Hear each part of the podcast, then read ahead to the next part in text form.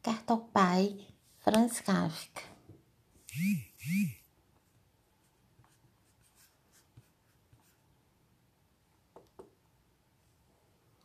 Querido pai, você me perguntou recentemente por que afirmo ter medo de você. Como de costume, não soube responder, em parte justamente por causa do medo que tenho de você, em parte porque na motivação desse medo intervém tantos pormenores que mal poderia reuni-los numa fala. E se aqui tento responder por escrito, será sem dúvida de um modo muito incompleto, porque também ao escrever, o medo e suas consequências me inimem diante de você e porque a magnitude do assunto ultrapassa de longe minha memória e meu entendimento. Para você, a questão sempre se apresentou em termos muito simples, pelo menos considerando o que falou na minha presença e indiscriminadamente na de muitos outros. Para você, as coisas pareciam ser mais ou menos assim. Trabalhou duro a vida toda sacrificou duro pelos filhos, especialmente por mim, e graças a isso eu vivia larga. Desfrutei de inteira liberdade para estudar o que queria. Não precisei ter qualquer preocupação com o meu sustento e, portanto, nenhuma preocupação. Em troca, você não exigiu gratidão. Você conhece a gratidão dos filhos, mas pelo menos alguma coisa de volta algum sinal de simpatia.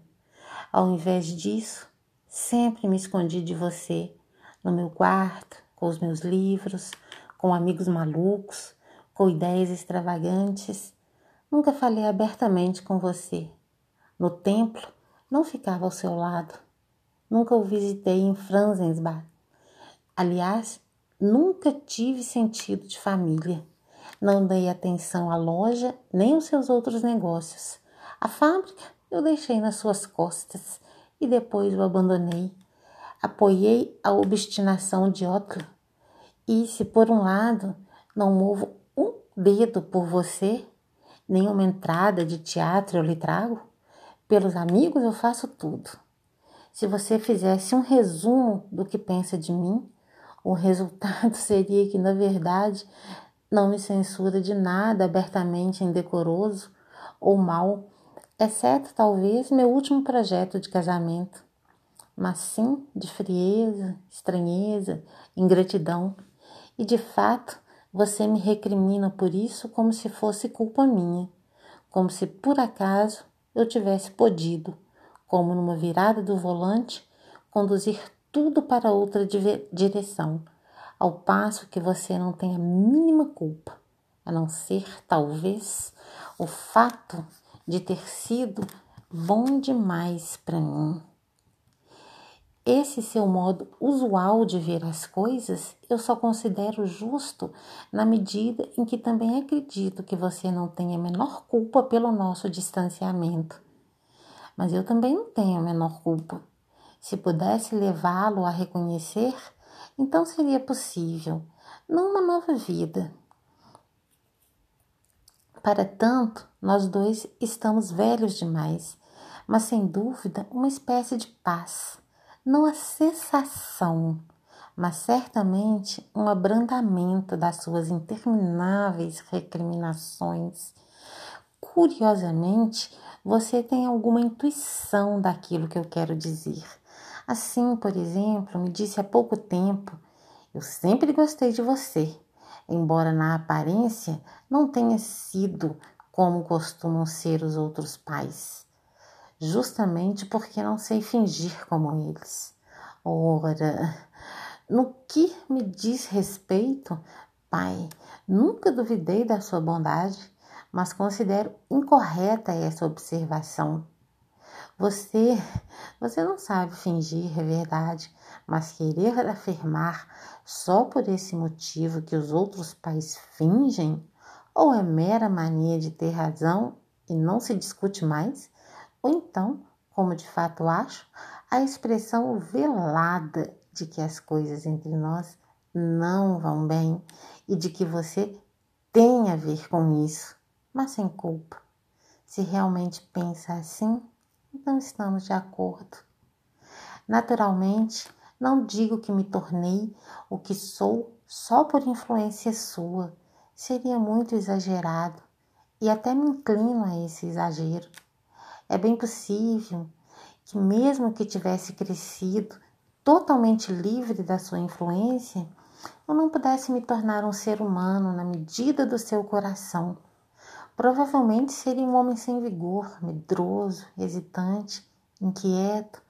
Nem Robert Kafka, nem Karl Hermann, mas completamente diferente do que sou na realidade.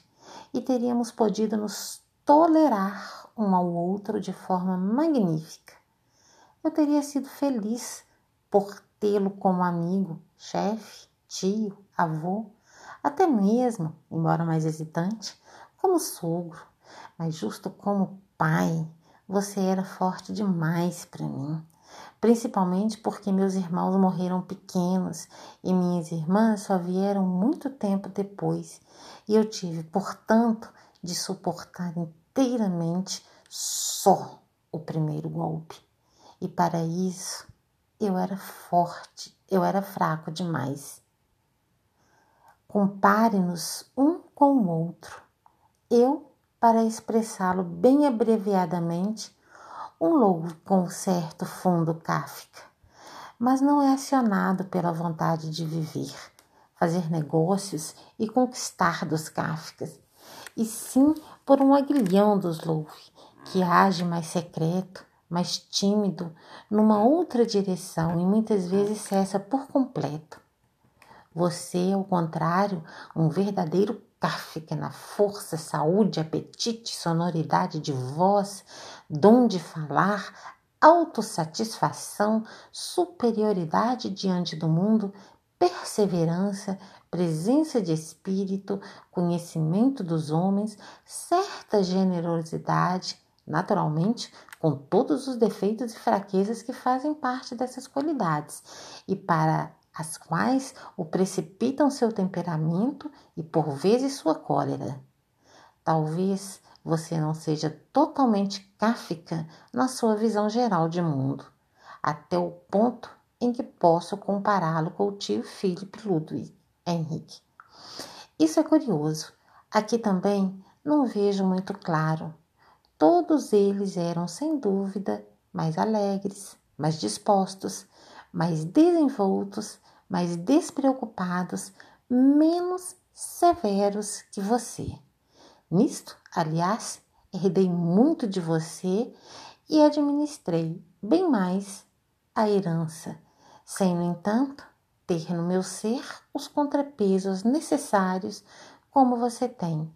Por outro lado, porém, você, nesse sentido, atravessou épocas diferentes, talvez fosse mais alegre antes que os filhos, eu em particular, o decepcionassem e oprimissem em casa. Se vinham estranhos, você era outro. E agora, talvez agora também tenha ficado de novo mais alegre, uma vez que os netos e o genro lhe devolvem algo daquele calor que os filhos não lhe puderam dar, a não ser talvez Vali. Seja como for, éramos diferentes.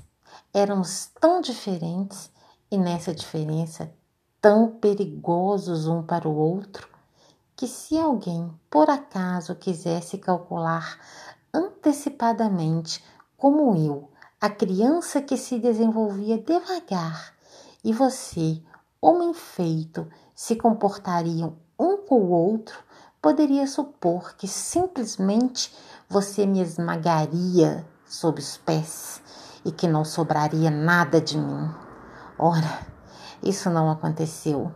O que é vivo não comporta cálculo, mas talvez tenha acontecido algo pior. Aqui, contudo, peço-lhe encarecidamente que não se esqueça de que nem de longe acredito numa culpa de sua parte.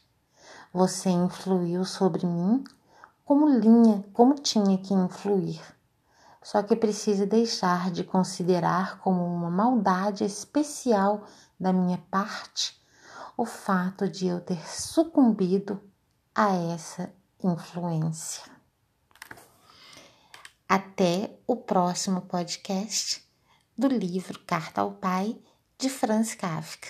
Um abraço, Glaucia Jorge.